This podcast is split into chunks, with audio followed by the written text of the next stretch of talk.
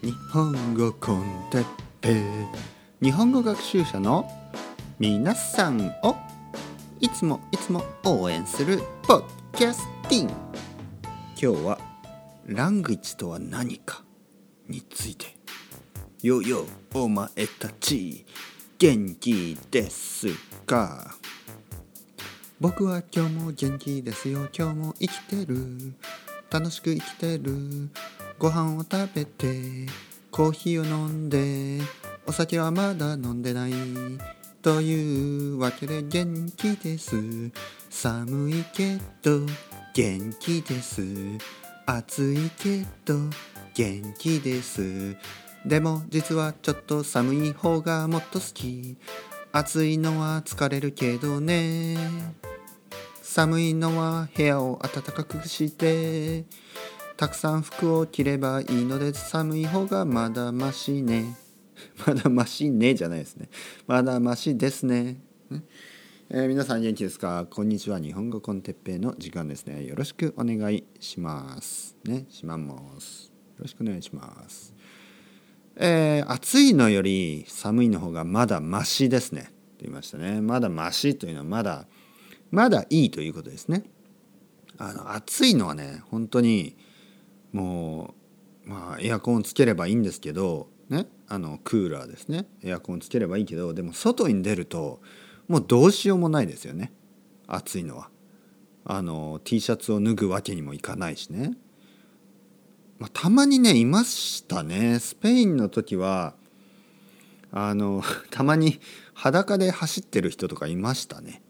ね、あの上半身裸、ね、上に何も着ない、まあ、大体あの白人男性なんですけど、えー、スペイン人なのかそれ以外のヨーロッパ人なのかもしくはアメリカ人なのかわからないですけど、えー、上半身裸で走る人とか結構いました、ね、まあ、結構じゃないけどたまにいましたね。でも日本だとちょっとそれはねあの変変変というかねもう多分どうなるのかな。警察が来ると思いますね。多分。あの日本にはねあの事件がほとんどないですね。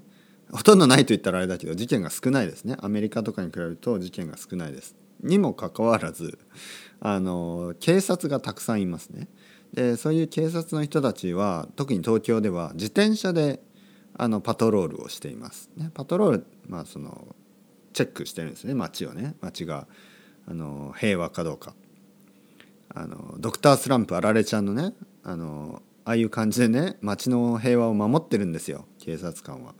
で大体何もないんですけどねもしそこであの上半身裸ね T シャツを着ずに裸で走ってる人がいたらそれはあの「君何をしてるんだ!」っていうふうにね怒られると思います。ね、多分ダメですね上半身裸は日本だとダメだと思います。いいのかな？見たことないですね。スペインではスペインというかまあバルセロナがそういう街ですからねビーチもあるしなんか裸で歩いたりするんですね。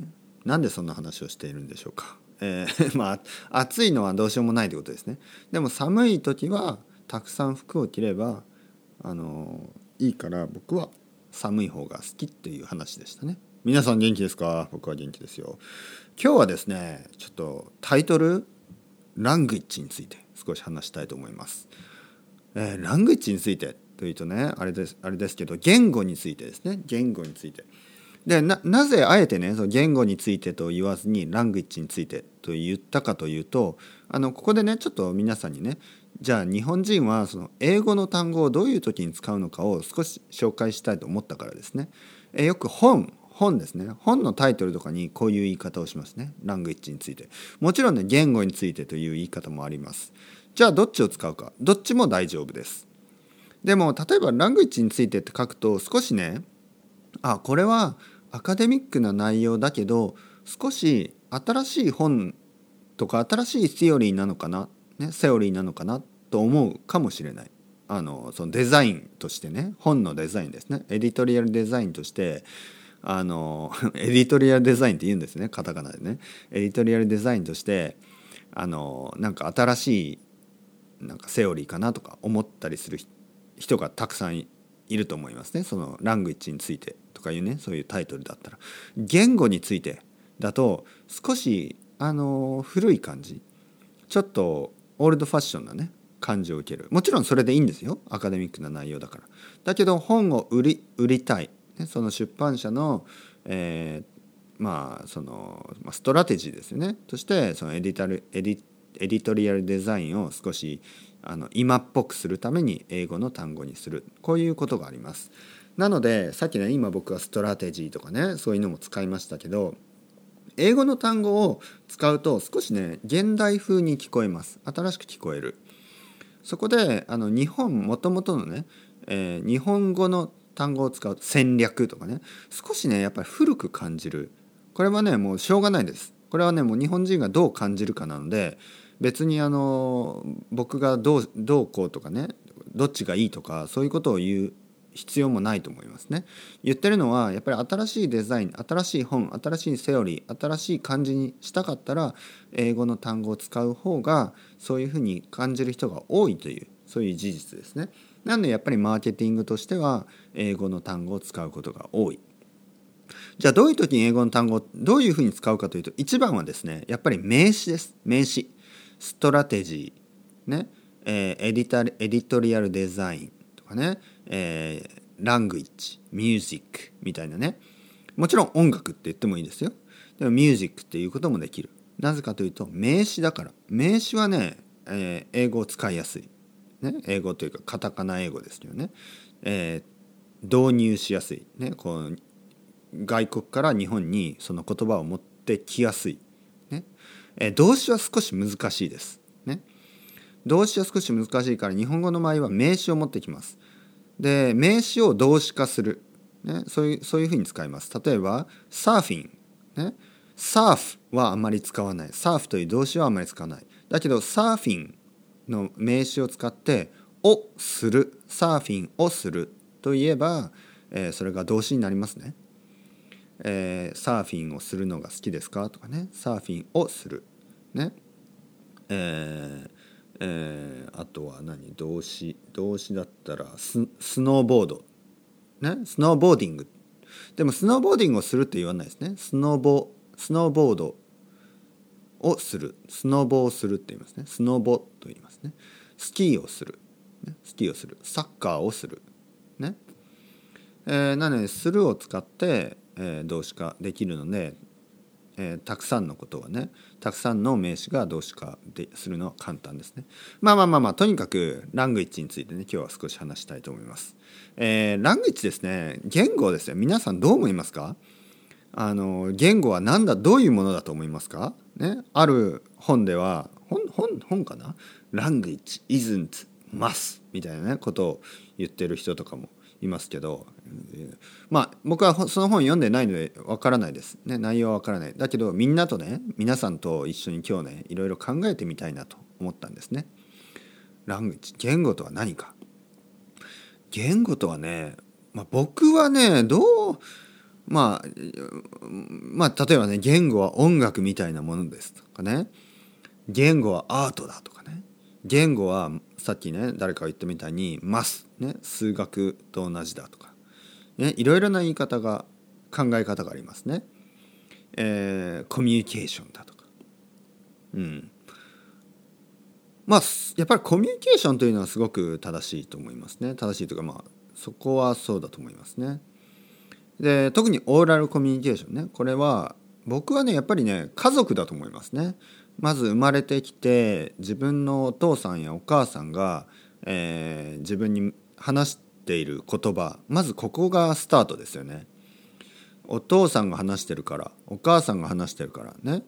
で「てっぺーてっぺー」ねえー、てっちゃんてっちゃんおなかお腹すいた？何か食べる？何食べたい？とかをね僕は子供の時赤ちゃんの時からずっとずっと言われてきたからお母さんとね話をするためにあの言葉をね学んでいった。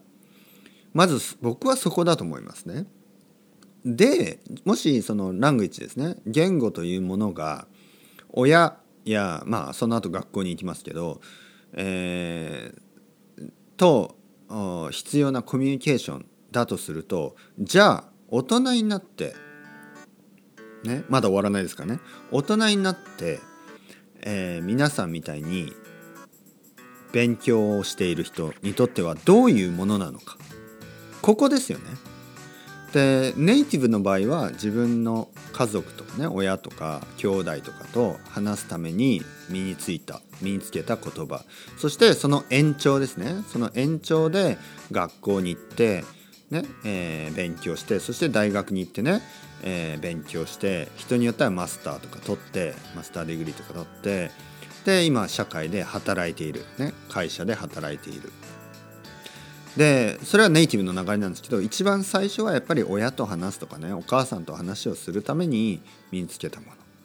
じゃあ皆さんみたいに大人になってからね勉強する人。それはモチベーションは様々ですね。いろいろですね。うん。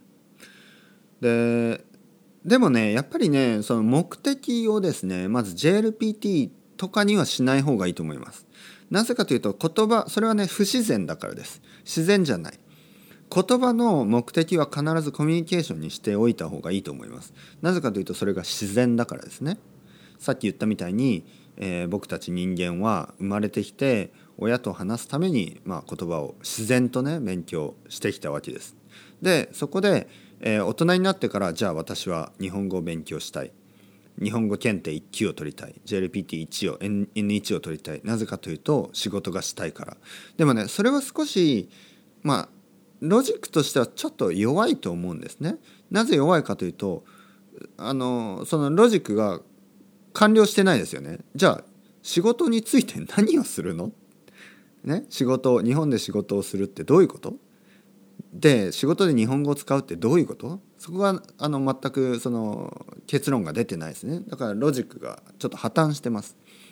でロジックで言えばやっぱり会社に入って会社の中で日本人とコミュニケーションを取る、ね、それがあの目的ですよね。日本人とコミュニケーションを取る。ここですよね。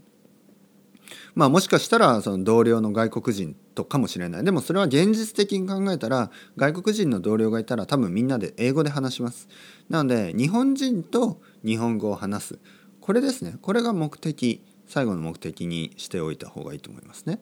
ということはここで目的があれば日本人と日本語を話す。ということは日本人の日本語が分かるようになるここですよね。日本人の日本語が分かるようになるためには日本人の日本語をたくさん聞くというあのロジックが出来上がるわけです。だからその教科書でね、えー、勉強する時ももちろん僕は教科書を勉強するのはいいことだと思いますよ。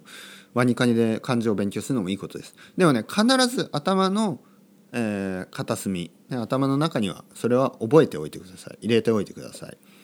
えー、私の、ね、日本語を勉強する最後の目的はやっぱり日本人の日本語が分かるようになって日本人のように日本語を話し日本人とコミュニケーションを取る取れるようになること。でその日本人というのが誰なのか、ね、それはまだ分からない人もいるだろうしね。その今アメリカに住んでてほとんど周りに日本人がいない人はそれが分からない。留学が決まっている人はその留学した時に出会う人かもしれない。まだ分からない人もいる。でもね分かる人もいますよね。例えば、えー、分かる人というのはあのー、もう奥さんが日本人とか旦那さんが日本人とかねそういうパターンもあるし友達が日本人とかね、えー、弟の嫁さんが日本人とかね奥さんですね嫁さんというのは。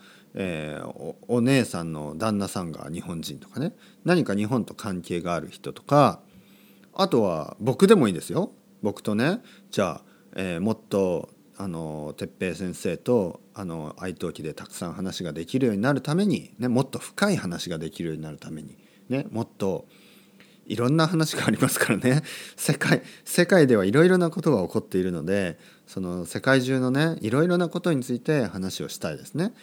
でこのこの前はねあのある生徒さんとはねあの宇宙の話とかね神の話とかもしましたよね。神様がいるのかいないのかとかねえー、そういう話をしたりとかあの僕たちが話す時はそれはあの全然否定的な話ではなく、えー、これはあのその議論ですね。議論を楽しむということですね。一緒に考えてああそういう考え方があるんですね。わあ面白いなその考え方はっていうふうにね、えー、思考で遊ぶ。思考というのはこう自分が考えることですね。その一緒に何かを考えてわからない答えのないことですよ。答えが出ないことをあの、30分とか1時間話す。こんなに素晴らしいことはないと思いますね。僕は本当にあの言語というのはねそういうものです。言語というのはあのその例えば日本でねサバイブするために使うもの。そういうのもある。だけどなんかね彼はねイギリス人です。イギリス人の生徒さんで、えー、アメリカに留学してアメリカで、えー、数学や、えー、宇宙科学とかを勉強してね今はまたロンドンで、えー、仕事をしながら日本語を勉強している、えーまあ、彼はねすごいいろいろなことに興味があるんだと思います。ね、僕でもね僕よりねたくさんのことを知ってる。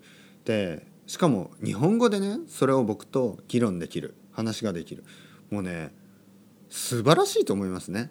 でやっぱりねそういうことができるでそういう経験をすると僕としても何て言うかなやっぱ言語っていうのは楽しいですね。